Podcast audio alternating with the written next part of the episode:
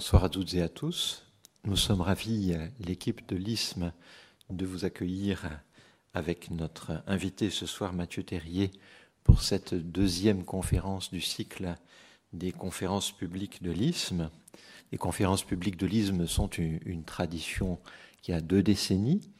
Euh, nous, grâce à, la directrice qui, m'a précédé à la tête de l'ISM et à Anne Troadec qui est ici présente, nous parvenons euh, depuis quelques années à publier, avec un petit décalage dans le temps, euh, les conférences. Et le troisième volume est paru récemment, je vous l'indique, Minorité en islam, islam en minorité. Donc c'est dans la collection Les conférences de l'isme aux éditions diacritiques. Et euh, la personne qui est responsable de l'organisation de ce cycle de conférences est un autre membre de l'équipe de l'ISM que je salue, Sophie Villardello, qui s'occupe de la coordination, de la préparation, de l'organisation euh, euh, de ce cycle.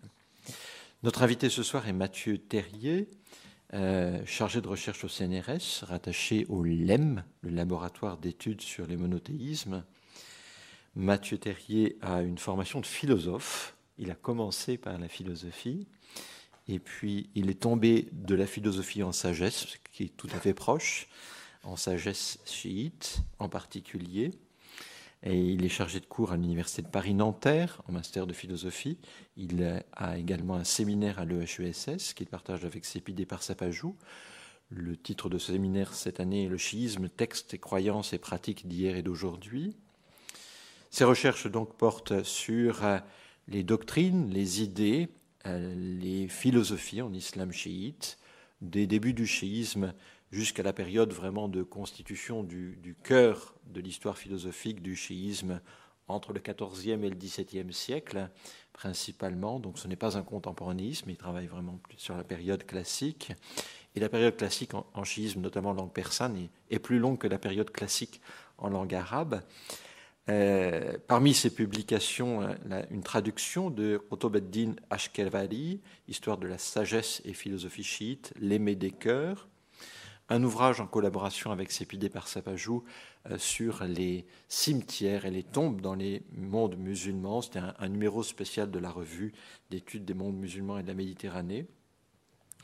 Il a co-écrit avec Denis Herman, co-édité avec Denis Herman, Shi Islam and Sufism, Classical Views and Modern Perspectives aux éditions euh, Ismail Studies, donc c'est avec plutôt l'Institut of Ismail Studies, et c'est les éditions Bloomsbury.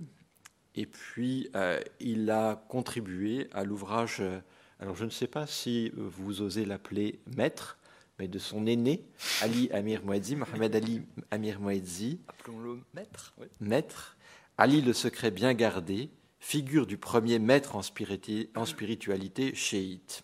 C'est un jeu sur le, maître et le maître. Plusieurs articles également sont euh, à, son crédit.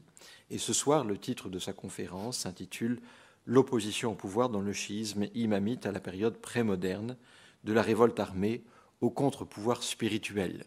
Alors, la première conférence avait été assurée par Gabriel Martinez-Gross, peut-être certains d'entre vous étaient présents. Euh, cette seconde conférence est donc assurée par Mathieu Terrier. Nous avons l'honneur de, tenir ces conférences dans cet amphithéâtre, ce bel amphithéâtre de la Bulac, et nous remercions tout particulièrement Juliette Pinson, qui permet d'assurer à la fois euh, ce, cadre qui est très accueillant, mais en même temps une euh, projection directe auprès de nos amis qui suivent cette conférence derrière leurs écrans ce qui permet également un enregistrement et un certain nombre de vues. Par exemple, pour la conférence de Gabriel Martinez-Gross, plus de 500 personnes l'ont regardé ou écouté déjà. Donc vous voyez que ça permet de, vraiment de donner un large écho à nos interventions. Mathieu Terrier, merci pour avoir accepté notre proposition et nous vous laissons la parole et ensuite nous aurons un échange avec le public. Merci, merci beaucoup Dominique Avon pour cette, euh, présentation. Euh, merci pour l'invitation à, participer à cette conférence. Merci euh, particulièrement à Sophie Bilardello pour l'organisation, qui n'a pas forcément été très simple parce qu'il y a eu quelques changements de date. Euh, je suis très heureux de, participer à ces conférences publiques de l'ISM. C'est la deuxième fois dans, mon histoire de chercheur. Et très heureux de le faire ici à la Bulac, qui est un lieu que j'apprécie particulièrement et euh, dont je suis un vieil habitué maintenant. À peu près aussi vieux que les lieux qui ne sont pas très vieux non plus. Alors je vais donc vous parler de l'opposition au pouvoir dans le chiisme imamite à la période ancienne et prémoderne, de la révolte armée au contre-pouvoir spirituel. Alors la notion de contre-pouvoir appartient à la modernité et semble difficilement transposable sans anachronisme à l'islam médiéval.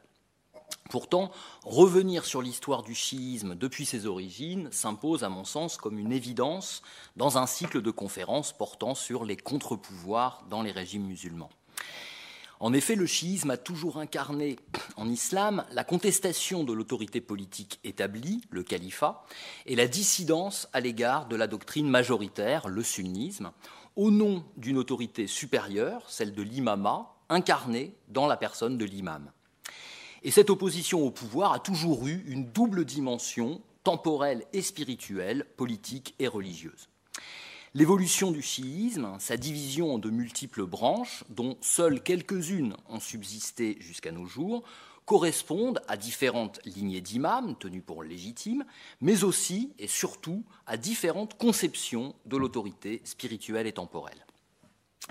Dès les débuts de l'islam, au 7e siècle de l'ère commune, pour simplifier les choses, je, donnerai les dates euh, dans le calendrier commun et pas dans le calendrier égyrien, bien qu'elle soit indiquée sur le PowerPoint. Donc, dès les débuts de l'islam au 7e siècle, deux grandes options se sont présentées aux chiites la révolte armée et la résistance spirituelle.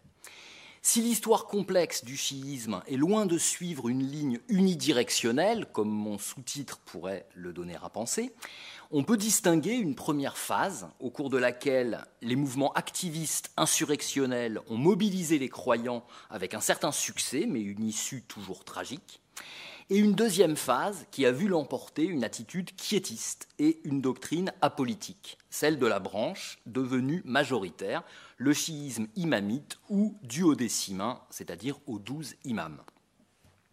À son tour, cette branche duodécimène a suivi une évolution menant de l'apolitisme à une politisation progressive jusqu'à son instauration comme religion d'État en Iran au début du XVIe siècle.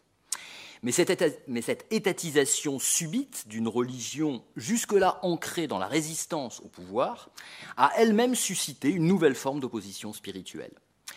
Ma communication tâchera donc de retracer à grands traits l'histoire complexe du chiisme, de ses différentes branches, et en particulier de l'imamisme duodécimain, de l'origine jusqu'à l'époque moderne, avec comme fil rouge le rapport d'opposition au pouvoir politique et à l'islam majoritaire.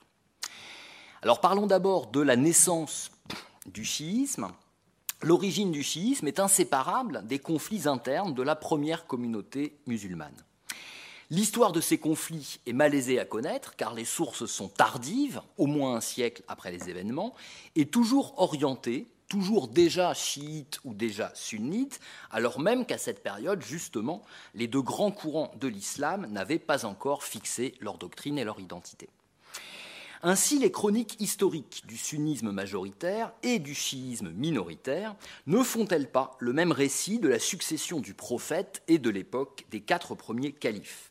Et pour cause, les sources sunnites portent la voix des vainqueurs de ces conflits politiques, alors que les sources chiites constituent, si l'on peut dire, les archives de l'opposition. La mémoire sunnite a gardé le souvenir d'une succession consensuelle du prophète et d'une harmonie entre les quatre premiers califes, Abu Bakr, Omar, Othman et Ali. Tous d'anciens compagnons de Mohammed, tous qualifiés par le titre de califes bien guidés, al-Khulafa al-Rashidoun.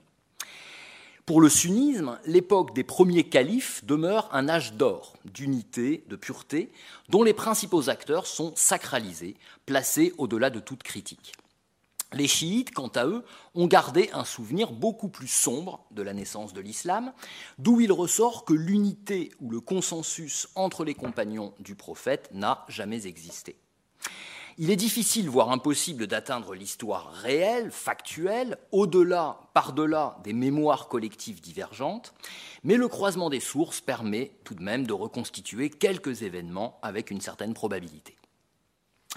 Les chiites sont d'abord les partisans, en arabe shia, de Ali ibn Abi Taleb, jeune cousin de Mohammed, adopté par celui-ci et son épouse Khadija, il fut le premier mâle converti à l'islam, l'intime du prophète et l'un des plus vaillants combattants musulmans lors des guerres contre les Mécois. Mais encore, ayant reçu du prophète sa fille Fatima en mariage, Ali devint son gendre et, la chose essentielle, capitale, le père de sa seule descendance mâle par ses deux fils, Al-Hassan et Al-Hussein, nés du vivant du prophète, qui par ailleurs n'a pas eu de fils, les fils qu'il a eus sont morts euh, en, très bas âge. Alors pour les premiers chiites, cinq personnes forment le noyau de ce qu'on peut appeler, ce qu'on doit même appeler à mon avis, la sainte famille Ahl al-Bayt. Ces cinq personnes sont Mohammed, Ali, Fatima, Al-Hassan et Al-Hussein. Et c'est pour eux, d'après les chiites, qu'aurait été révélé le verset coranique dit de la purification, Tathir, verset 33 de la sourate 33, Ô vous, les gens de la maison, Ahl al-Bayt, Dieu veut seulement éloigner de vous la souillure et vous purifier totalement, ce qui signifie que ces cinq personnes sont des êtres impeccables, purs de tout péché. Alors il est un événement en particulier, qui est rapporté aussi dans les sources sunnites, que les chiites tiennent pour la preuve de la désignation explicite de Ali par Mohammed comme son successeur à la tête de la communauté. C'est la déclaration dite de Radir Khum, du nom du lieu où le prophète, au retour de son pèlerinage d'adieu à la Mecque, donc quelques mois avant sa mort, rassembla les musulmans et leur désigna Ali en disant Celui dont je suis le maître, Maoula, que Ali soit son maître. Seigneur, aime celui qui aime Ali et soit hostile à celui qui lui est hostile. Les sunnites interprètent dans un sens uniquement moral et sans implication religieuse ou politique cette déclaration qui, pour les chiites, euh, est la preuve que euh, Mohammed avait désigné explicitement Ali comme successeur.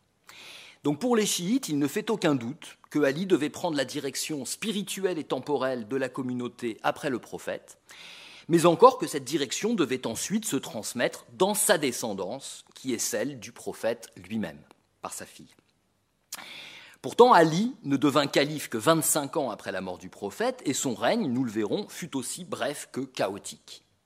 Cependant, pour toutes les branches chiites, il demeure le seul successeur légitime du prophète, le seul homme digne de porter le titre de commandeur des croyants, Amir al-Mu'minin, que tous les autres califes également vont prendre, et bien sûr le premier imam, déjà du vivant du prophète. comme l'a écrit, j'avais écrit mon professeur, mais disons mon maître et ami Mohamed Ali Amir Mouezi, le chiisme est la religion de l'imam, comme le christianisme est celle du Christ, et Ali est l'imam par excellence. Le chiisme est la religion de la dévotion à l'égard de Ali et de sa descendance. Alors le récit de la succession du prophète que l'on trouve dans les sources chiites les plus anciennes, qui datent des premiers siècles de l'Égypte, et des sources qui sont restées longtemps ignorées par les, les historiens occidentaux, ce récit contredit radicalement l'image consensuelle gardée par la mémoire sunnite et témoigne au contraire d'une grande violence. Ce récit marque ce que l'on peut appeler le divorce mémoriel entre chiites et sunnites. Donc je résume ce récit. Aussitôt après la mort de Mohammed, une réunion secrète entre d'anciens compagnons mécois et médinois aboutit à la désignation d'Abou Bakr comme premier calife. Ali est absent à cette réunion, dont il ignore la tenue, occupé qu'il est à donner les soins mortuaires au corps du prophète. La réunion est dénoncée dans les sources comme un véritable complot en termes modernes, un coup d'État. Mais il est dit aussi que Ali, au lendemain de l'événement, n'a trouvé que quelques compagnons prêts à défendre son droit. Or, le prophète lui avait recommandé, dans ce cas prévisible, de ne pas mettre en danger sa vie et celle de sa famille, mais de s'abstenir d'entreprendre tout soulèvement. Abou Bakr et son acolyte Omar, futur deuxième calife, principal instigateur du complot selon les sources chiites, font pression néanmoins sur Ali pour obtenir son allégeance, parce qu'il ne se soulève pas, mais il ne fait pas non plus allégeance. Fatima, son épouse, la fille du prophète, est agressée par des hommes de main du calife et meurt des suites de ses blessures. Et ça, c'est l'accusation la plus terrible de ce récit, si terrible d'ailleurs que les chiites euh, préféreront souvent la passer sous silence pour éviter les représailles. Après avoir enterré Fatima en secret, Ali se résigne à prêter allégeance à Abu Bakr pour protéger, nous dit-on, son sang et celui de ses enfants. Alors ce qu'attestent toutes les sources, c'est que sous les trois premiers califes, Abu Bakr, Omar et Othman, vous avez donc les dates de leur règne, euh, je vais dire au tableau, sur le PowerPoint, Ali n'entreprend aucune contestation ouverte du pouvoir. Mais en dépit de sa carrière de combattant, aux côtés du prophète, il ne participe pas non plus aux guerres de conquête, les futuhat, qui vont faire de l'islam un empire, pas plus qu'aux principales décisions politiques du califat. Cette attitude de retrait qui lui est prêtée pendant cette période est désignée du nom de qu'oud en arabe, littéralement le fait de rester assis, c'est-à-dire le quiétisme, et qui est un antonyme du terme djihad, le combat sacré. Mais du point de vue chiite, cette attitude de retrait semble déjà signifier une forme d'opposition passive à ces califes dont l'imam ne reconnaissait que formellement la légitimité. Après le meurtre de Ali est plébiscité, sans doute pas par tous les musulmans, pour devenir calife, et installe sa capitale à Koufa, en Irak actuel. Son bref règne de cinq ans est une suite de guerres civiles contre les chefs de l'aristocratie mécoise attachés à leurs privilèges. Aïcha, ancienne épouse du prophète, et d'autres anciens compagnons se coalisent contre lui et sont défaits à la bataille dite du chameau en 36 euh, de l'Égir, 656. Puis c'est Muawiyah, le gouverneur de Syrie, Bilad al-Sham, qui refuse de lui prêter allégeance et se proclame calife. Les deux armées de Ali et de Muawiyah, donc l'armée de Koufa et l'armée de Syrie, s'affrontent à la bataille de Siffin en 657. Ali accepte, dans des conditions troubles, un arbitrage qui se solde par un double califat et signe son échec politique. Un groupe de ses partisans lui reproche de ne pas avoir confié à Dieu seul l'issue de la bataille. Ce sont les Kharijites, les Khawarij en arabe, littéralement ceux qui sortent, qui font sécession. Ils dénoncent l'impiété de Ali comme de Muawiyah et entreprennent de les tuer tous deux. Ali les réprime durement, mais finit par être assassiné par l'un de ses Khaléjites en 661. Les Khaléjites resteront comme la troisième branche de l'islam, indépendante du sunnisme comme du chiisme. Il est en réalité le premier courant politico-religieux de l'islam à s'être constitué en tant que tel. Selon les hadiths donc les, paroles rapportées des imams descendants de Ali, parce que dans le chiisme, il est des hadiths euh, des imams comme euh, il est des hadiths du prophète, et d'ailleurs tous les hadiths du prophète sont rapportés des imams. Donc selon les hadiths des imams descendants de Ali, ces batailles qui l'opposèrent à d'autres musulmans étaient un combat sacré, un djihad. Ce combat, Ali devait le mener contre les hypocrites, al-munafiqun, c'est-à-dire les faux musulmans, tout comme Mohammed avait conduit le djihad contre les impies, al-kuffar, c'est-à-dire les adversaires déclarés de l'islam. Plus encore, Mohammed aurait déclaré à Ali Tu combattras pour l'interprétation du Coran, le ta'wil, comme j'ai combattu pour sa révélation, tanzil. Ce que l'on peut aussi traduire Tu combattras pour l'esprit du Coran, comme j'ai combattu pour sa lettre, selon la distinction paulinienne entre l'esprit et la lettre. Le combat de Ali avait donc une finalité plus spirituelle que temporelle, plus religieuse que politique, et devait parachever celui du prophète. Reste que sur le plan temporel, historique, politique et militaire, ce combat fut un échec patent. Un échec que les sources chiites ne cherchent d'ailleurs nullement à minimiser, comme en témoignent de nombreuses déclarations de Ali se plaignant du manque de soutien de la part des croyants. Malgré cet échec, je l'ai dit, Ali est toujours resté pour les chiites la figure indiscutable du guide divin, impeccable et infaillible, mais aussi le seul chef légitime et juste qu'ait connu la communauté musulmane après le prophète et jusqu'à nos jours. Nous verrons plus loin comment son expérience historique malheureuse a pu être justifiée et sublimée par la doctrine imamite élaborée un siècle plus tard, Mais vous l'avez déjà compris, l'essentiel de l'imama pour ces chiites réside ailleurs que dans l'exercice du pouvoir politique. À la mort de Ali en 661, Muawiyah devient donc le seul calife. Les partisans de Ali prennent alors pour imam son fils aîné, Al-Hassan, petit-fils du prophète.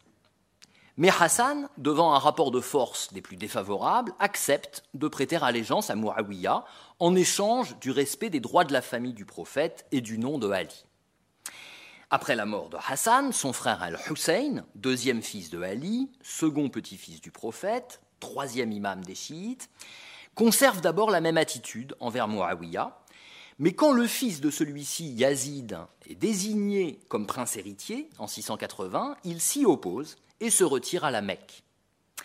Yazid devient calife et les chiites de Koufa, est euh, l'ancienne capitale de Ali, le foyer du premier chiisme, les chiites de Koufa appellent Al-Hussein à les rejoindre, sans doute pour prendre la tête d'un mouvement d'insurrection.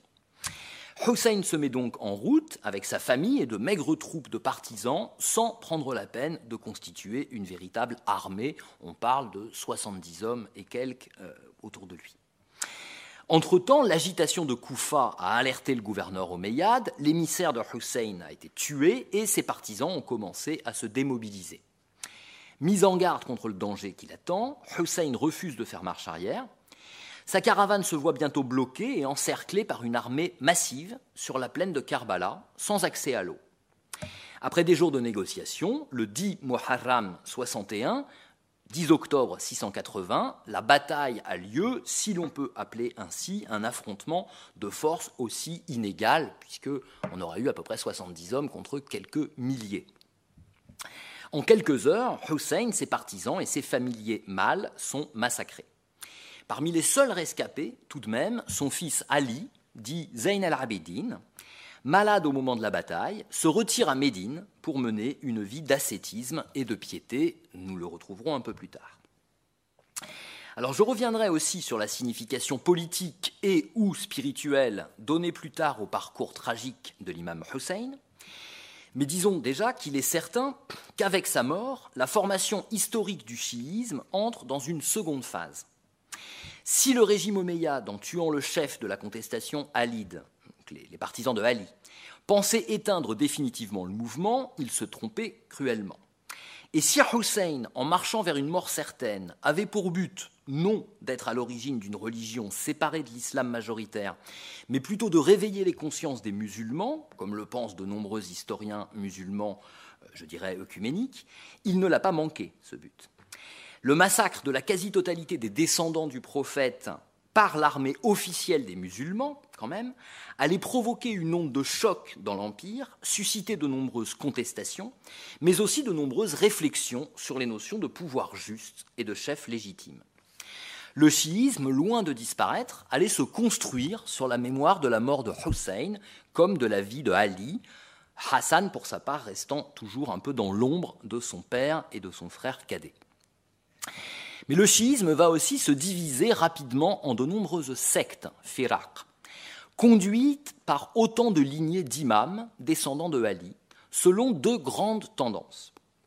Certains de ces groupes optent pour l'activisme politique et l'insurrection armée, s'efforcent de manière plus ou moins réaliste d'accéder au pouvoir. D'autres, d'abord moins nombreux, choisissent le quiétisme politique ou la résistance spirituelle passive. C'est dire que la division du chiisme ne se fonde pas essentiellement sur des choix dynastiques divergents, comme la chose est souvent présentée, mais surtout sur une différence fondamentale dans la conception de l'imama et l'attitude d'opposition au pouvoir califal qu'aucun chiite, de toute façon, ne reconnaît comme légitime. Alors voyons les non, toujours cette page-ci. Donc les, divisions du chiisme après la mort de Hussein. Et je commencerai par les mouvements activistes qui sont indiscutablement les plus populaires et marquants de cette nouvelle phase de l'histoire. Le premier de ces mouvements est celui des repentants, les Tawaboun de Koufa, qui sont des chiites hantés par le sentiment de culpabilité pour n'être pas venus au secours de l'imam Hussein à Karbala, puisque la population de Koufa avait appelé Hussein à les rejoindre pour mener l'insurrection, mais finalement l'a laissé se faire massacrer à Karbala. Ces Tawaboun, regroupés autour d'anciens compagnons de Ali, jurent de venger l'imam Hussein et de rétablir les droits de la sainte famille du prophète, ou bien, et c'est l'issue la plus probable, de mourir en martyrs pour leur repentance. Leur motivation est donc surtout religieuse et morale. Leurs chefs ne prétendent pas au pouvoir politique, mais leur opposition à celui-ci est totale.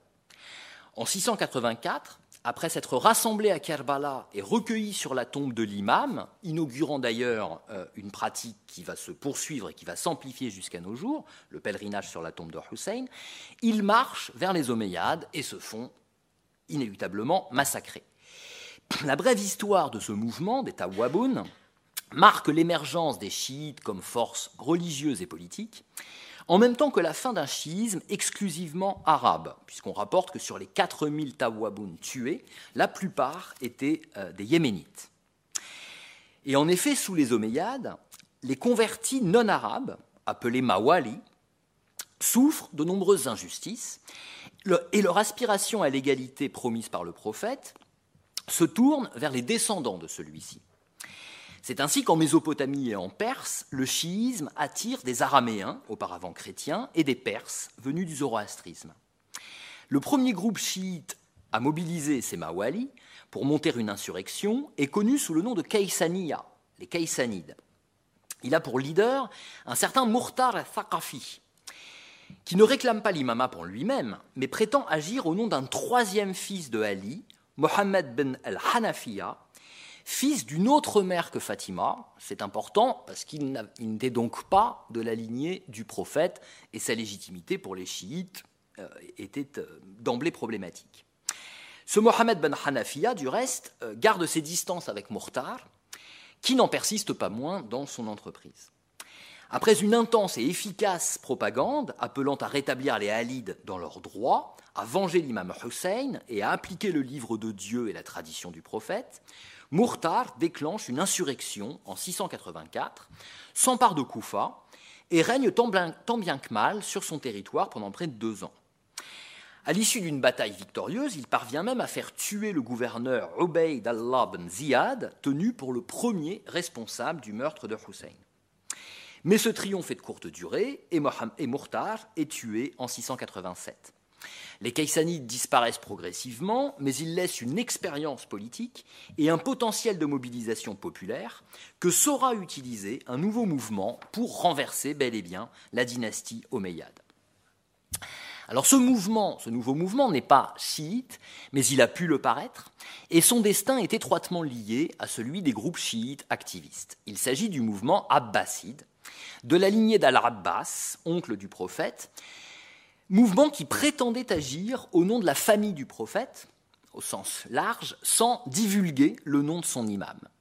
Et c'est ainsi qu'il parvient d'abord à mobiliser les aspirations sociales, politiques, mais aussi messianiques des chiites, et à récupérer les anciens caïssanides. La révolution abbasside part du Khorasan, une région orientale, actuellement nord-est euh, de l'Iran et une partie de l'Afghanistan, éloignée du centre du pouvoir, où l'insurrection est menée par un certain Abu Muslim, qui défait l'armée omeyyade. En 750, un membre de la famille abbasside, Abu abbas est proclamé calife. Mais une fois au pouvoir, la chose était prévisible, les abbassides déçoivent les aspirations des chiites en revendiquant le califat et l'autorité religieuse pour leur propre lignée. Leurs califes vont réprimer aussi férocement que les Omeyyades les soulèvements des derniers chiites activistes et même persécuter les chiites quiétistes. En conséquence de quoi, la mémoire chiite voue au calife euh, abbasside la même détestation qu'à leurs prédécesseurs omeyyades. La dernière branche chiite activiste à apparaître à l'époque, la seule aussi à avoir subsisté jusqu'à nos jours, est celle des Zaydites. Ce sont d'abord les partisans de Zayd ibn Ali, le fils du fils d'Al-Hussein rescapé de Karbala, donc le fils de Ali Zayn el-Abidin, qui est aussi le demi-frère cadet du cinquième imam de la branche imamite, ça commence à se compliquer, euh, le cinquième imam de la branche imamite, Mohammed al-Bakir, dont il sera bientôt question. Alors que celui-ci conserve l'attitude quiétiste de son père, Zayd, lui, clame la nécessité pour l'imam de soulever une révolte armée pour conquérir le pouvoir. Son fils, pardon, euh, il prend la tête d'une insurrection à Koufa où il est tué par l'armée omeyyade. Son fils Yahya prend la relève au Khorasan où il est écrasé à son tour trois ans plus tard. Le mouvement se poursuit avec deux frères descendants d'Al-Hassan, dont l'un, appelé, surnommé An-Nafs zakiya l'âme pure, se proclame imam et rédempteur messianique, Mahdi. En 762, sous le règne du deuxième calife abbasside, Al-Mansour, il déclenche simultanément un soulèvement à Médine, en Arabie, et à Basra, en Irak. La révolte est violemment réprimée et les deux frères sont tués. Malgré ses échecs à répétition, le zaïdisme parvient à s'implanter dans deux régions excentrées de l'Empire, au Yémen et près de la mer Caspienne, au nord de l'Iran, où il va former des dynasties héréditaires, celle du Yémen euh, étant encore aujourd'hui active. Les zaïdites sont prêts, à, reconnaître comme imam tout descendant de Ali capable de mener un soulèvement pour conquérir et exercer le califat. C'est pourquoi ils ne s'en tiennent pas à une seule lignée euh, dynastique, mais peuvent reconnaître euh, plusieurs imams en plusieurs lieux euh, du territoire. De plus, comme les Haïdites aspirent à régner sur toute la communauté, ils sont plus proches du sunnisme sur le plan doctrinal. Ainsi, il n'accorde à l'imam aucune vertu divine ou surnaturelle, à la différence, nous le verrons, des duodécimains ou des ismaéliens. Et ils reconnaissent la légitimité des deux premiers califes, Abou Bakr et Omar, ce qui constitue une exception absolue au sein du chiisme. On peut dire que les haïdites représentent de ce point de vue au sein du chiisme un certain pragmatisme religieux et politique, malgré leur début euh, bien, orageux et euh, tragique. Alors parlons maintenant de l'évolution du chiisme imamite et de la première fixation de l'imamologie. J'en arrive donc aux imams descendants de Ali et à leurs partisans ayant choisi contre vents et marées une attitude quiétiste face au pouvoir politique minoritaire au sein du chiisme à l'époque des grands soulèvements armés, menacé de disparition pure et simple, ce courant deviendra prédominant et se structurera pour se diviser à nouveau en deux grandes branches, les duodécimains et les ismaéliens, qui connaîtront des destins croisés jusqu'à l'époque contemporaine. Ces chiites sont d'abord rassemblés autour de Ali Zayn el-Abidin, donc leur quatrième imam, le fils de Hussein, qui, après le massacre de Karbala, mena une vie d'austérité et de retraite, gardant ses distances avec les premières révoltes chiites, tout en prodiguant son enseignement religieux à quelques disciples. Ali Zayn el-Abidin incarne le choix du quiétisme euh, dans cette lignée d'imams. Après lui, son fils, Mohammed al-Bakr, le cinquième imam, conserve la même attitude, je l'ai dit aux grandes dames de son demi-frère Zayd, mais c'est surtout Jafar al-Sadr, fils de Mohammed al-Bakr, sixième imam, qui va consacrer en théorie et en pratique cette position de distance à l'égard du politique, que ce soit à l'égard du pouvoir ou de l'opposition armée. Alors en théorie, l'imam Jafar développe une doctrine faisant reposer l'imama sur la possession d'une science divine ou d'une intelligence sainte, l'oracle et non sur la, possession du pouvoir politique. Cette science, issue d'une lumière divine déposée dans les lombes de Mohammed et de Ali, doit se transmettre de manière unilinéaire dans leur descendance commune par Fatima. L'imam, comme le prophète, est un homme désigné par Dieu, investi par lui de qualités supérieures.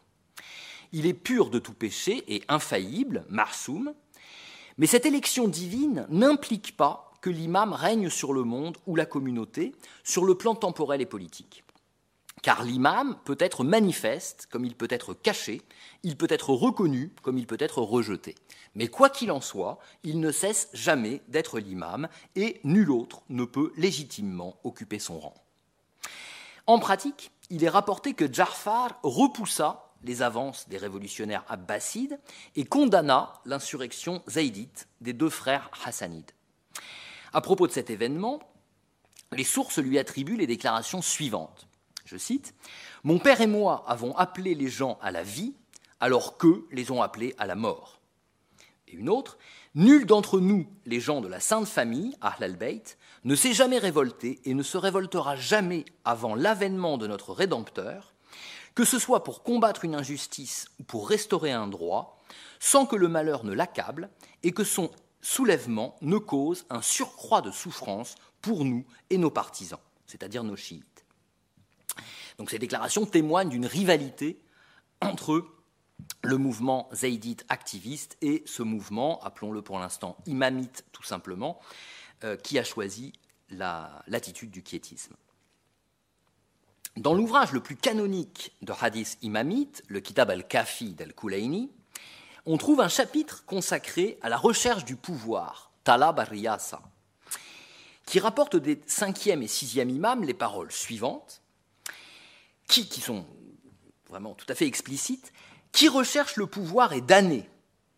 Gardez-vous de ces chefs qui se prennent pour des chefs. Par Dieu, tout homme derrière lequel bruissent les pas de ses partisans est damné et conduit à la damnation.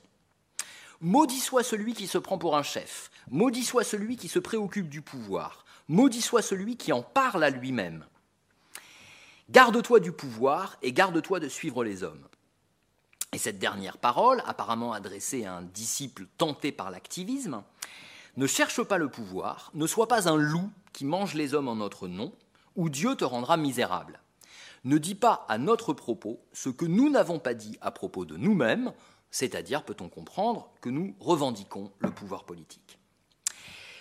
On voit donc que la critique de toute forme d'activité politique, qu'elle soit de pouvoir ou d'opposition, va de pair avec une séparation radicale de l'autorité spirituelle et de l'autorité temporelle, soit de l'imama et du califat, qui était indissociable pour les autres leaders chiites. Avec cette conception, on comprend mieux que l'échec du califat de Ali et, il faut bien le dire, sa faiblesse politique manifeste, n'est jamais remise en cause pour les chiites son imama ou son autorité de droit divin. Comme l'exprime un philosophe du XIVe siècle, Haider Amoli, l'impeccabilité de l'imam, comme celle du prophète, n'est pas contradictoire avec son impuissance. Donc on peut être à la fois impeccable, parfait et impuissant. L'imam Ali, comme le prophète Mohammed d'ailleurs, avant lui, fut par moments impuissant à faire valoir le droit divin, mais cela n'enlève rien à sa valeur ni à celle de sa mission. L'essentiel de celle-ci consistait à conduire les hommes à leur perfection, et à cette fin, le combat politique peut être un moyen, mais aussi, selon les circonstances, un écueil. De même, cette conception amène à reconsidérer le parcours tragique de l'imam Hussein, sur lequel je reviens maintenant. Si les chefs des groupes chiites activistes ont vu dans sa mort un motif de vengeance, et dans son combat un exemple à suivre, en particulier à l'époque contemporaine d'ailleurs, les imams Mohammed al-Baqir et Jafar al-Sadiq, ainsi que leurs successeurs de la branche duodécimène, lui ont donné une signification résolument spirituelle et non politique, celle d'un sacrifice divin et d'un événement unique, absolument euh, inimitable et irreproductible, de l'histoire sainte. Selon leur hadith, la marche de Hussein ne visait pas la conquête du pouvoir, et d'ailleurs les sources historiques tendent à confirmer cela, mais la seule obéissance à la volonté de Dieu, commandant de clamer le droit et de dénoncer l'injustice. Aussi son martyr fut-il pleinement conscient et volontaire. Selon de nombreux hadiths, dès avant la naissance de Hussein, le prophète, Ali et Fatima, sa mère, avaient été avertis par l'ange Gabriel que Hussein serait tué par les musulmans. Le jour de la bataille, Dieu lui donna le choix entre la victoire ou la rencontre avec lui, et il choisit la rencontre avec Dieu. Mais encore, Dieu lui offrit, en compensation de sa mort, que l'imama vienne de sa descendance et la satisfaction des vœux, des prières sur sa tombe, ce qui là encore va nourrir la pratique du pèlerinage à Kerbala. Autrement dit, la défaite temporelle, politique et militaire de l'imam apparaît dans ces hadiths comme la contrepartie d'un triomphe spirituel, éthique et pacifique. Dans la lignée des imams duodécimains, Ali reste donc le seul à avoir exercé le pouvoir et Hussein le seul à s'être soulevé contre le pouvoir pour les droits de la Sainte Famille, Ahl al-Bayt, et ceci dans un combat voué au pur martyr. Tous les imams suivants ont opté pour un strict quiétisme, un renoncement volontaire à l'action politique. Et toutes ces attitudes relèvent également de l'impeccabilité ou de l'infaillibilité, isma, des imams, dépendamment des circonstances. Toutefois, comme une tradition du sixième imam nous l'a fait entendre, Cette attitude passive est appelée à prendre fin un jour avec la manifestation du dernier imam comme rédempteur. Dans cette doctrine, en effet, le règne temporel de l'imam, et par conséquent de la justice dans le monde, se voit reporté à la fin des temps historiques, avec la venue du Qa'im, le rédempteur, appelé aussi El-Mahdi, le bien guidé, on peut dire le Messie. Un descendant de Mohammed portant le nom de celui-ci, qui viendra, selon la formule consacrée, couvrir la terre de justice comme elle l'aura été d'injustice. Son règne durera d'une décennie à quelques siècles, les sources sont là-dessus très vagues, avant la fin des temps et la résurrection finale. Le retour du Mahdi et son combat apocalyptique sont décrits dans de nombreuses traditions, volontiers ultra-violentes, ce qui n'est pas, sans étonner, venant de ces mêmes imams quiétistes, qui se refusent toutefois à annoncer la date précise de l'événement à leurs disciples, qui, qui aimeraient bien la connaître.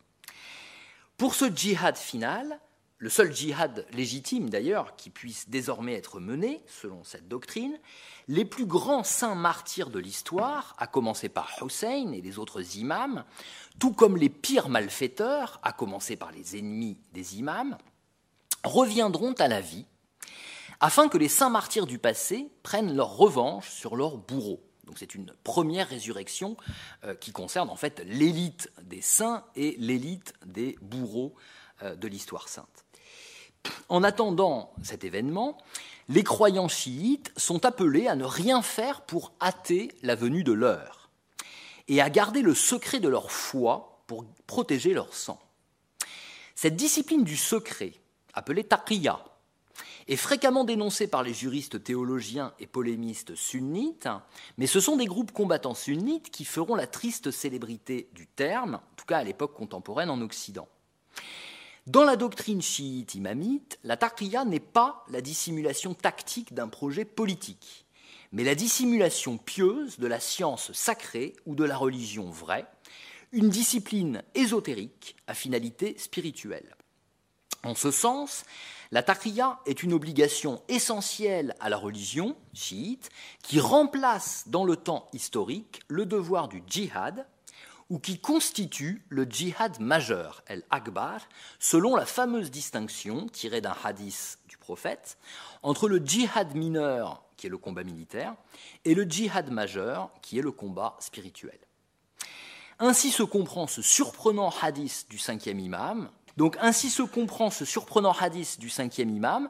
Tout croyant qui pratique la taqiyya est un martyr, shahid, même s'il meurt dans son lit. Il est comme celui qui meurt dans l'armée du Rédempteur, Al-Qa'im. Le sixième imam, Jafar al-Sadr, établit aussi une doctrine de la transmission de l'imama par désignation explicite, nas, de la part de l'imam précédent. Selon cette doctrine, il ne peut y avoir qu'un seul imam par époque, à l'identité incontestable, et nulle époque ne saurait être vide d'imam.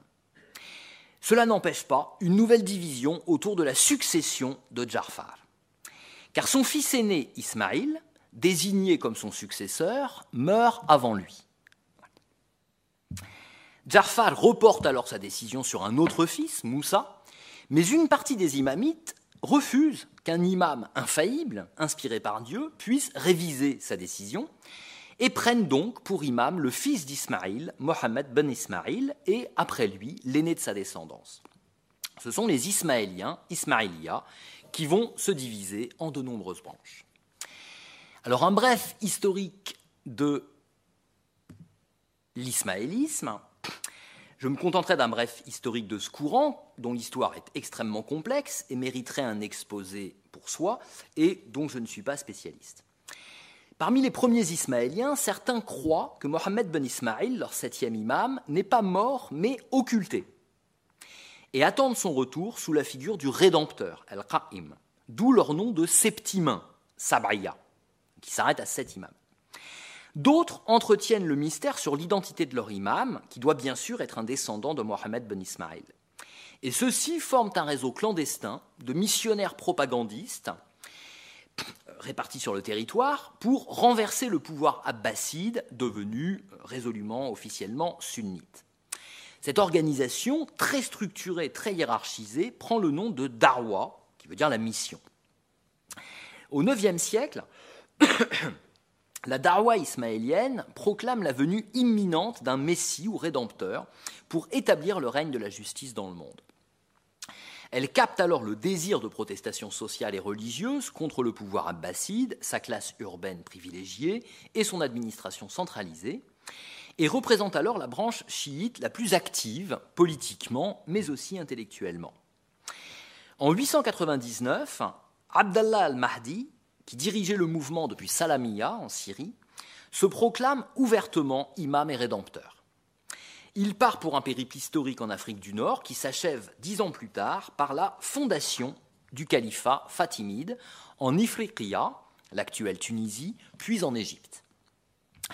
Alors l'exercice du pouvoir va amener les Fatimides à tempérer leur messianisme, ce qui, est systématiquement le cas, et à produire un corpus de sciences juridiques qui manquait auparavant à l'ismaélisme, étant plus préoccupé euh, de, l'arrivée du Messie que de la gestion de la vie quotidienne. La population du royaume fatimide va rester majoritairement sunnite et la dynastie sera abattue par Salah ad-Din al-Ayyubi, Saladin, en 1171.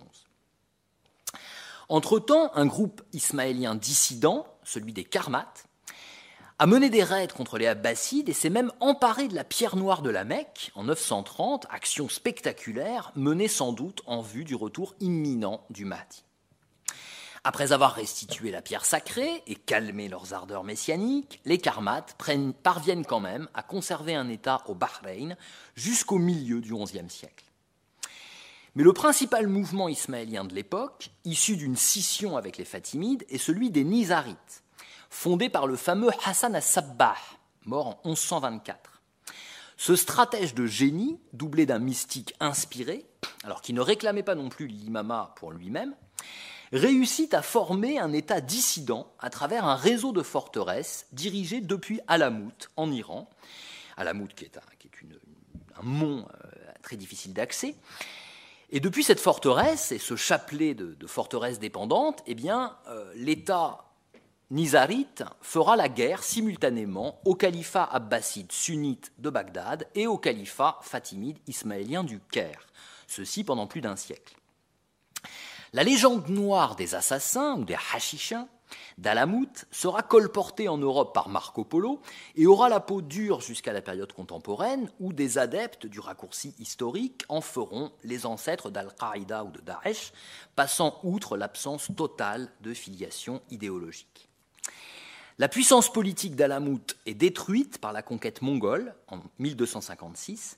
Ses survivants passent au chiisme imamite ou bien se cachent sous le manteau du soufisme iranien. Le mouvement réémerge à l'époque moderne, leur imam étant connu sous le nom d'Ara Khan à Gakan. L'activité du mouvement, résolument quiétiste désormais, est tournée vers la prospérité et l'éducation au sein de la communauté et vers la promotion de l'héritage culturel de l'ismaélisme à l'extérieur afin de remédier à une sinistre réputation de terroriste en Occident et d'hérétique dans le monde musulman sunnite principalement.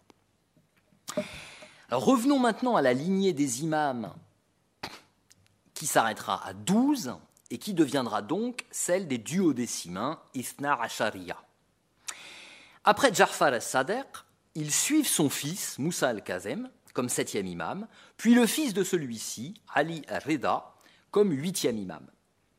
Tout en conservant l'attitude quiétiste de leurs aïeux, ces imams suscitent l'inquiétude des califes abbassides de par leur légitimité, leur popularité et leur doctrine plaçant l'imama au-dessus du califat, doctrine qui, euh, bien que quiétiste, euh, n'en est pas moins subversive.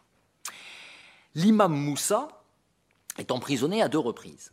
L'imam Reda subit, lui, un sort plus étrange et tout aussi tragique. Le calife al-Ma'moun à la surprise générale, le déclare comme son héritier au trône, ce qui est sans doute une manœuvre pour neutraliser les chiites. Et il l'oblige à se rendre au Khorasan, loin de ses partisans. L'imam Reda meurt en voyage à Tous, l'actuel Mashhad en Iran, et les chiites attribuent sa mort à un empoisonnement ordonné par le calife, et c'est d'ailleurs passé au rang de dogme, on peut dire, dans le chiisme, que tous les imams sont morts euh, soit euh, tués de mort violente, soit empoisonnés. Une longue déclaration rapportée de ce huitième imam confirme la doctrine apolitique, ou plutôt métapolitique, au sens littéral, hein, théorisant un au-delà du politique, évoquée plus tôt. Alors je résume. L'imama est d'une valeur trop sublime pour être connu des hommes par leurs raisons ou leurs opinions. Il est un don de Dieu, d'abord accordé à Abraham après la prophétie et l'amitié divine, un don refusé aux injustes, réservé aux hommes de l'élite et de la pureté, jusqu'à la grande résurrection. L'imam est comme le soleil qui éclaire le monde, il est situé à l'horizon, de sorte que ni les mains ni les yeux ne puissent l'atteindre. Il est comme l'eau claire qui désaltère, ou le nuage porteur de pluie bienfaisante. Il est pur de tous les péchés, exempt de toutes les fautes. Dieu a donné aux, aux, prophètes et aux imams du trésor de sa science et de sa sagesse, ce qu'il n'a donné à nul autre l'imam est infaillible et inspiré, à l'abri de toute erreur. Les hommes ne peuvent choisir eux-mêmes l'imam, seul Dieu le peut. Quand les hommes nomment imam quelqu'un qui ne l'est pas, ils ne font que suivre leur passion et sont désapprouvés par Dieu. Au contraire, l'imam choisi par Dieu, qu'il soit reconnu ou non par les hommes, ne cesse pas d'être imam, détenteur de la science et de la sagesse divine, preuve de Dieu pour ses créatures. Donc cette doctrine situe l'imama bien au-dessus du pouvoir politique comme de tout contre-pouvoir. Mieux encore, cette doctrine constitue une remise en cause radicale de tout pouvoir politique, comme de tout activisme révolutionnaire, car elle signifie que tout pouvoir est foncièrement illégitime jusqu'à la fin des temps, comme tout combat politique pour un pouvoir juste est non seulement désespéré, mais nul et non avenu en l'absence du guide divin qu'est l'imam on comprend qu'en dépit de leur quiétisme, les 9e, 10e et 11e imams aient été eux aussi surveillés puis assignés à résidence dans la ville militaire de Samarra en Irak actuel. Ils eurent des vies assez brèves, solitaires et misérables. Peu de hadiths leur sont d'ailleurs attribués, parce qu'ils étaient coupés de leurs disciples. Les sources disent que ces imams furent bien sûr empoisonnés par les califes abbassides, et le mouvement religieux semble particulièrement condamné à s'éteindre quand le onzième imam, Al-Hassan al-Askari, meurt en 874 sans fils connu. Donc c'est une période de confusion, de détresse, appelée Haïra, qui voit beaucoup de ces imamites rejoindre alors les rangs de la Darwa ismaélienne. Mais la thèse finit par prévaloir qu'un fils secret de ce onzième imam al-Askari, un fils appelé Mohammed, est caché pour échapper aux persécutions du calife. Pendant une période de 70 ans, à peu près une vie humaine à l'époque, quatre représentants se succèdent pour transmettre aux fidèles les prescriptions et volontés de cet imam qui ne se montre pas. C'est la période dite de l'occultation mineure, El Raiba Surra. Puis en 941, une lettre attribuée à ce douzième imam affirme que désormais il n'aura plus de représentants, ne sera plus visible par personne et ne reviendra qu'à la fin des temps pour couvrir la terre de justice comme elle l'était d'injustice, sous la figure du Mahdi ou du Qa'im déjà annoncé par ses aïeux. C'est le début de l'occultation majeure, al-Raiba al-Kubra, du douzième imam. Et c'est alors que le chiisme imamite fixe le nombre de ses imams et prend définitivement le nom de duodécimain Isna Asharia. Alors avant de voir ce que devint l'imamisme sans l'imam, je m'arrêterai pour citer le commentaire d'un philosophe et théologien du XVIIe siècle, Mir Damad, mort en 1631, sur l'attitude apolitique ou métapolitique de ces imams.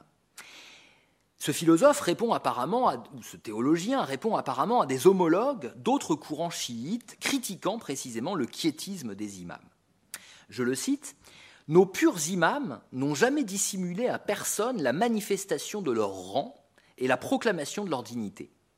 Leur réticence à réclamer leurs droits et le pouvoir effectif sur leur sujet, à défendre leur position contre les usurpateurs, étaient dus à la faiblesse de leurs partisans et à la perte de leur soutien. C'était l'acceptation de l'écrit du calame divin, la soumission à l'effet du décret divin, l'application de la recommandation de l'envoyé de Dieu. Aucun d'entre eux n'a jamais renoncé à éclairer ce qu'il y a d'obscur dans les sciences des réalités essentielles et la connaissance de la souveraineté divine. à expliciter les jugements de la religion révélée selon les voies de la révélation littérale, tanzil, et de l'interprétation ésotérique, ta'wil. Non, aucun d'entre eux n'a jamais renoncé à porter le flambeau de la science et de la sagesse, la lampe de la sainteté et de l'infaillibilité. Fin de citation.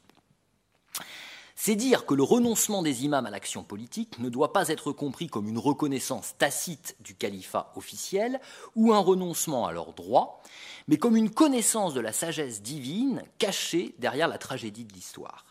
C'est-à-dire que les imams savent, eux, pourquoi ils devaient euh, être privés euh, du pouvoir temporel. Et du point de vue de la providence, c'est-à-dire du sage gouvernement divin, cette déprise du politique était un moindre mal pour un plus grand bien, pour paraphraser Leibniz, puisqu'elle n'affectait que l'aspect extérieur, temporel ou exotérique de l'imama, sans atteindre son fond intérieur, spirituel ou ésotérique. Quelques mots également sur d'autres groupes chiites minoritaires caractérisés par une attitude d'opposition particulière, non à l'égard du pouvoir politique, mais plus gravement peut-être à l'égard de la loi religieuse. On les appelle les roulates, terme dont la traduction la moins mauvaise est celle d'exagérateur et la plus mauvaise celle d'extrémiste. Ils sont connus pour prêter des charismes surnaturels, voire des vertus divines à l'imam, ce qui se trouve aussi dans les traditions attribuées aux imams par les sources canoniques imamites. Mais surtout, ces roulates se fondent sur d'importants hadiths de l'imam Ja'far notamment, selon lesquels la connaissance de l'imam constitue le sens profond de l'islam et de ses prescriptions rituelles, à savoir les prières quotidiennes, le jeûne du ramadan, etc. Ils en déduisent que cette connaissance de l'imam, comme sens ésotérique, intérieur ou spirituel de la charia, dispense de l'obéissance au sens exotérique, extérieur ou temporel de celle-ci, la charia, c'est-à-dire aux prescriptions cultuelles. Cette doctrine a été appliquée un temps par le chef des Ismaéliens d'Alamout, Hassan II, l'imam Hassan II, qui, en 1164, a proclamé la grande résurrection c'est-à-dire la manifestation complète de la vérité dans sa propre personne et par conséquent l'abolition de la charia. Mais cette révolution antinomiste est de courte durée et son successeur ne manque pas de rétablir l'autorité de la loi après lui. Donc les Ismaéliens rentrent dans le rang. Quant aux imams de la branche duodécimène, ils n'ont de cesse, dans les hadiths qui leur sont attribués, de condamner toute forme de licence, ibahia, et d'exiger le respect de la charia à côté de la connaissance de l'imama. Reste que l'antinomisme des roulates sera toujours considéré, à tort ou à raison, comme un germe de corruption à l'intérieur du chiisme, comme si l'ésotérisme constituait toujours une menace pour l'exotérisme et par conséquent pour l'ordre établi. Alors c'est la conquête mongole, en détruisant coup sur coup, excusez-moi, en détruisant coup sur coup l'État ismaélien d'Alamout et l'Empire abbasside de Bagdad, celui-ci en 1258, c'est la conquête mongole donc qui permet la réémergence du chiite imamite ou du haut-décimain. Mais il faut d'abord expliquer comment celui-ci a pu survivre à la disparition de son imam, dont le retour n'a toujours pas eu lieu. L'occultation de l'imam, guide spirituel et temporel de la communauté, mettait bien sûr en péril l'existence même de celle-ci. Car selon la doctrine originelle, toute autorité en matière juridique comme en matière théologique revient exclusivement à l'imam infaillible. En son absence, l'exercice du droit religieux est a priori impossible, en particulier pour quatre préceptes, al-Ahkam al-Arbara, touchant des pratiques collectives qui nécessitent la présence de l'imam. D'abord le djihad, ou le combat sacré, qui ne peut être mené que sous sa direction, puis l'impôt du cinquième, le khums, dont la moitié revient aux gens de la Sainte Famille, puis la prière collective du vendredi, Salat al-Jumu'ah, qui ne peut s'effectuer que derrière l'imam, et enfin l'application des peines légales, les hudud, qu'il est le seul à pouvoir prononcer. Mais à partir du XIe siècle, des oulémas chiites, comme Sheikh el-Mufid et son disciple Sharif al-Murtada, fondent la légitimité de la jurisprudence en période d'occultation. Ils se réclament de l'ishtihad, ishtihad qui signifie effort d'interprétation personnelle et rationnelle de la loi. Le savant reconnu apte par ses pairs à pratiquer l'ishtihad est appelé mushtahid. L'ishtihad est expressément considéré comme faillible. Mais selon une tradition attribuée au prophète, bien connue aussi dans le sunnisme, le mujtahid qui tombe juste est récompensé deux fois, tandis que celui qui se trompe obtient quand même une simple récompense pour prix de son effort. Les croyants ordinaires, non savants, doivent pour leur part se conformer aux avis du mujtahid, adopter ce que l'on appelle le taqlid, l'imitation, le conformisme ou le suivisme. En outre, le mujtahid n'a d'autorité que de son vivant. Un mujtahid mort n'a plus d'autorité. Il faut donc que se renouvelle sans cesse la classe des mujtahids. Avec cette nouvelle doctrine, les juristes théologiens, les fuqaha, vont peu à peu s'approprier toutes les prérogatives juridiques de l'imam. Pour employer des concepts de Max Weber, dans ce processus de routinisation d'une religion messianique, le charisme personnel des imams se voit remplacé par le charisme de fonction des mujtahids. Et l'imamisme, à l'origine une religion ésotérique, fondée sur une science sacrée d'ordre métaphysique, prend un aspect de plus en plus exotérique, basé sur la science du droit religieux, le fiqh.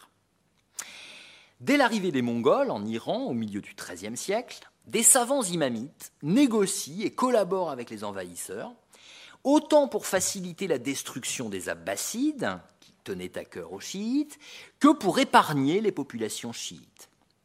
Parmi ces savants, le philosophe Nasser ad-Din Tusi, d'ailleurs un transfuge des Ismaéliens d'Alamout, et le théologien Al-Alama al-Hilli font beaucoup pour islamiser les Ilkhan, qui sont les souverains, mongols de l'Iran, et parviennent même à convertir l'un d'eux brièvement au chiisme. Mais on le sait, d'après la, tradition originelle, toute collaboration avec le pouvoir est exclue avant le règne de l'imam, lequel ne sera établi qu'à la fin des temps.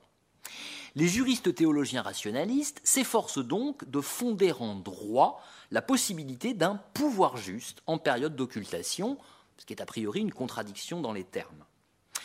Alors on retient cette phrase choc de Ali ibn Taous un souverain infidèle mais juste vaut mieux qu'un souverain musulman injuste. Autrement dit, la collaboration qui était impossible avec le calife abbasside sunnite devenait licite avec un souverain mongol non musulman ou fraîchement converti, mais favorable à la diversité religieuse et aux chiites en particulier. Les souverains mongols d'Iran maintiennent le sunnisme comme doctrine officielle, mais se montrent particulièrement ouverts et tolérants en matière religieuse. Cette politique religieuse va susciter à l'intérieur de l'Iran, alors l'Iran qui est un territoire beaucoup plus vaste en fait que l'Iran actuel, donc cette politique va susciter à l'intérieur une formidable efflorescence du chiisme, du soufisme et de la philosophie, et à l'extérieur, dans l'empire seldjoukide voisin, une vive réaction idéologique l'Empire seljoukide était sunnite, une vive réaction idéologique, notamment chez un théologien prédicateur appelé Ibn Taymiyyah, mort en 1328, dont les fatwas contre les chiites vont faire autorité des siècles plus tard chez les wahhabites et autres néo-hanbalites radicaux. Et donc l'anti-chiisme, pas seulement, d'autres mouvements sont concernés, mais l'anti-chiisme du néo-hanbalisme, si vivace aujourd'hui, s'enracine dans cette période euh, qui a plutôt été une période heureuse pour le chiisme. Au XVe siècle, le vaste territoire de l'Iran, donc qui comprend alors l'Asie centrale et l'Irak, en plus de l'Iran actuel, gouverné par les empires sunnites des Timourides et des Turkmènes, est secoué par plusieurs soulèvements de groupes chiites et soufis millénaristes. Les chefs de ces mouvements, leurs chefs charismatiques, sont des mystiques inspirés et autant de candidats au rang de rédempteurs, Mahdi ou Qa'im. Parmi ces mouvements, on peut citer la Hurufiyya, fondée par Fadlallah Astarabadi, dont la doctrine est fondée sur la science kabbalistique des lettres, huruf en arabe. Après la décapitation de son leader, qui laisse une œuvre considérable, le mouvement se développe surtout en Anatolie et dans les Balkans. Citons aussi la Musharsharia, fondé par Mohammed ben Falah Musharshar dans le Khouzestan, au sud-ouest de l'Iran, qui est un mouvement euh, davantage militaire, tribal, et qui parvint à fonder un État à l'existence toutefois assez éphémère. Dans le même temps où les savants chiites duodécimains tendaient à édulcorer et à rationaliser leur corpus de tradition, ces mouvements spirituels, autant que politiques, conservaient bien des éléments de la doctrine imamite originelle, souvent attribués aux roulates, les exagérateurs, tels la divinité de l'imam. Mais c'est un autre mouvement messianique qui allait connaître un étonnant succès. Une confrérie soufie à la direction héréditaire, la Safawiya, fondée en Anatolie au XIVe siècle, convertie au chiisme messianique au XVe siècle, et qui s'allie avec une confédération de derviches, donc de soufis armés, les Qizilbosh, littéralement les têtes rouges, qui vénèrent les douze imams. En 1501, le tout jeune cheikh de la confrérie Safawiya, Ismaïl, il avait à peine 14 ans, qui se considérait comme le Mahdi au minimum, voire comme l'incarnation de Dieu, prend la tête de ces milices fanatisées et s'empare de Tabriz, de l'Azerbaïdjan, puis de l'Iran tout entier jusqu'à Bagdad. Shah Ismail proclame le chiisme duodécimain comme la religion officielle de l'Iran. Cette décision sonne comme une provocation à l'égard de l'Empire ottoman voisin, attaché à un strict sunnisme.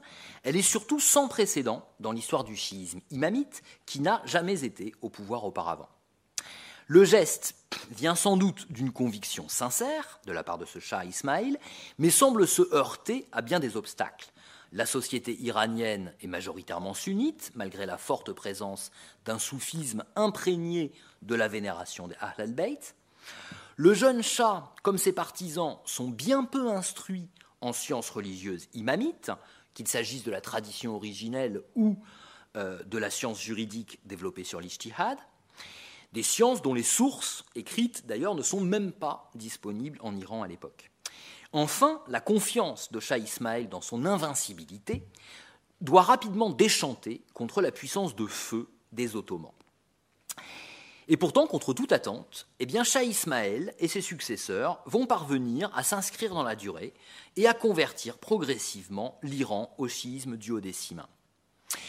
Pour ce faire, ils font appel à des savants imamites d'Irak et de Syrie, précisément du Jabal Amel, le sud-Liban actuel. Savants auxquels ils délèguent l'autorité religieuse tout en conservant l'autorité politique. Ces oulémas, partisans de l'Ijtihad, vont former un véritable clergé chargé d'établir une orthodoxie et une orthopraxie chiite. Dans le sillage du savant Ali al-Karaki, qui est le grand artisan de cet appareil idéologique d'État, les Mujtahed revendiquent une représentation collective, Niyaba Amma, de l'imam caché, et s'arrogent les prérogatives originellement réservées à l'imam impeccable, dont celles liées aux quatre préceptes exécution des peines légales, collection de l'impôt du cinquième, direction de la prière du vendredi, et même appel au djihad. L'établissement de la prière collective du vendredi, qui n'était plus effectué depuis la disparition de l'imam, historique, qui est à nouveau tenu sous la conduite maintenant d'un représentant particulier de l'imam, suscite de nombreux débats et l'opposition de nombreux savants imamites à l'intérieur comme à l'extérieur de l'Iran safavide. Les savants imamites se divisent alors en deux grands groupes. Les réformistes rationalistes, appelés Usuli, partisans de l'ijtihad et de la représentation de l'imam par des juristes qualifiés, et les traditionalistes, appelés Arbari, partisans de la seule autorité du Coran et des hadiths imamites, qui refusent toute légitimité à l'ijtihad et par conséquent aux fuqaha qui s'en réclament. Mais la résistance spirituelle la plus vive au pouvoir de ces juristes théologiens, les fuqaha, vient d'une coalition ou d'un syncrétisme entre la tradition chiite originelle, la philosophie hellénistique et la mystique soufie. Ainsi, le philosophe Molla Sadra, que je ne peux évoquer sans rendre hommage à mon professeur et ami Christian Jambé, qui lui a consacré des ouvrages remarquables, Molla Sadra donc jugeait les fuqaha comme de simples savants de l'exotérique ou de l'ici-bas, par opposition à l'au-delà, incompétents dans les matières spirituelles et incapables par conséquent d'assurer la véritable représentation de l'imam. Molla Sadra soutenait que le pouvoir exotérique, juridique et politique coupé de son fondement ésotérique et spirituel, demeure illégitime. et que la représentation de l'imam comme autorité spirituelle ne pouvait être assurée que par le philosophe véritable, le sage ou le gnostique, aref, et jamais par le seul docteur de la loi, le faqih. Molla Sadra dut se retirer de longues années dans un village perdu près de Qom, le foyer du traditionnalisme, pour échapper aux persécutions des fuqaha. Mais plus tard, il retrouva finalement la direction d'une école religieuse à Shiraz, donc euh, pas de persécution euh, tout au long de sa vie. Son élève et gendre, Feiz Kashani, était pour, pour sa part un savant religieux arbari, spécialiste des traditions imamites, partisan de l'autorité exclusive de la tradition imamite en matière théologique et juridique, mais aussi un adepte de la mystique soufie d'Ibn Arabi. Par deux fois, Faiz Kashani a décliné la sollicitation du Shah pour diriger la prière du vendredi à la capitale Isfahan. À propos des oulémas prétendant statuer en matière de théologie et de droit, suivant leur opinion personnelle, raï, et leur effort d'interprétation, ishtihad, Faiz écrit qu'ils contreviennent à l'unité de la religion et du livre, désobéissent à Dieu, s'égarent et égarent leurs prochains. Plus encore, il accuse les mujtahids d'être des usurpateurs de l'autorité de l'imam, semblables aux faux compagnons du prophète ayant usurpé l'autorité qui revenait de droit à Ali. Enfin, Faiz Kashani rejoint l'esprit de la tradition originelle des imams en condamnant toute recherche du pouvoir politique par ces mots La cause de la divergence des hommes au sujet des doctrines et des religions, ce n'est en premier lieu que la convoitise et la recherche du pouvoir, et en second lieu que l'ignorance, le fanatisme, le zèle pour ce que l'on ne connaît pas, et le fait de prononcer une opinion sans certitude. Le premier à avoir fait tout cela fut Iblis, c'est-à-dire Satan, face à Adam, quand il refusa de se prosterner devant lui. Pourtant, ces philosophes ou gnostiques chiites n'ont jamais appelé à renverser le pouvoir des juristes ou des chats. Ce ne sont pas des antinomistes qui considéreraient l'obéissance aux préceptes extérieurs exotériques comme dispensable à qui connaît leur sens intérieur ou leur vérité ésotérique. Mais ils soutiennent que le pouvoir et l'obéissance à la loi sans la connaissance spirituelle héritée des imams sont dénués de toute valeur éthique et par conséquent salvatrice. À leurs yeux, le pouvoir politique et juridique a beau être utile pour faire respecter la charia, dont la vertu exotérique est incontestable, il reste foncièrement insuffisant, voire illégitime, en l'absence de sa dimension spirituelle. Alors certes, et ce sera ma conclusion, cette résistance de l'intérieur à l'évolution du chiisme imamite dans le sens d'une religion exotérique, juridique et politique, cette résistance de l'intérieur donc n'a pas empêché le clergé d'accroître son pouvoir après la chute des Safavides et jusqu'à la révolution islamique de 1979 en Iran. Mais la persistance jusqu'à nos jours et sous des formes reconnues, même, même institutionnelles, de ce courant syncrétique mêlant la tradition imamite originelle, la philosophie hellénistique et la mystique soufie, ce courant si gros de potentiel critique à l'égard de pouvoir, me semble témoigner que dans le chiisme imamite, le pouvoir ne peut décidément jamais exister sans un contre-pouvoir. Je vous remercie.